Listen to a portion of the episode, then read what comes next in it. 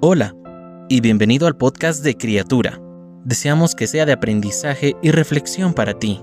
Sabemos que después de escucharlo tu vida será aún más bendecida. Bienvenido.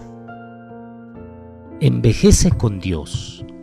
Podemos ver nuestra vejez como una etapa agradablemente inútil en que calificamos para beneficios de jubilación, descuentos para la tercera edad y tenemos mucho tiempo libre para no hacer nada. O podemos verla como una época de grandes oportunidades que se puede usar para Dios. Todavía hay mucho que hacer. Podemos ser mentores y enseñar sabiduría y virtud. La tercera edad puede señalar los caminos antiguos de una vida santa y exhortar a los creyentes jóvenes a andar en ellos. El libro de Salmos capítulo 71 versículo 18 dice, Aún en la vejez y las canas, oh Dios, no me desampares, hasta que anuncie tu poder a la posterioridad.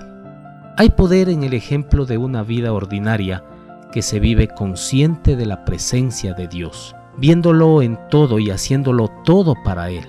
Esa es la manera del alma madura, realizar las tareas ordinarias de una manera callada y humilde, viviendo con gozo y dejando atrás la fragancia del amor de Jesús. Incluso si nuestra jornada nos lleva a la enfermedad y la debilidad, y estamos confinados a nuestras casas y luego a nuestras camas, nuestros años de servicio fructífero no tienen por qué acabar.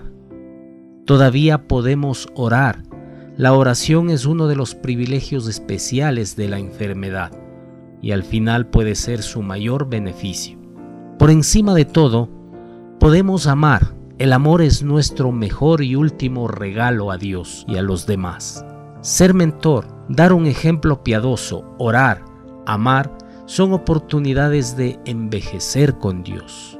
Nunca nos retiramos de ser útiles a nuestro Creador. Amado Padre, gracias Señor porque tú nos muestras cómo nos puedes seguir utilizando hasta los últimos días de nuestras vidas aquí sobre la tierra.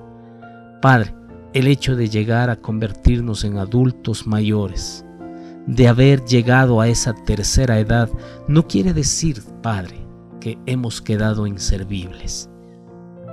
Eso refleja la experiencia, eso refleja la sabiduría y por tanto, Señor, da fuerzas para que sean entes que puedan guiar y puedan permitir el crecimiento espiritual en los jóvenes, en los que vienen atrás, y que pueda fortalecer la vida eclesial, así también como la vida personal de cada uno. En el nombre de Jesús.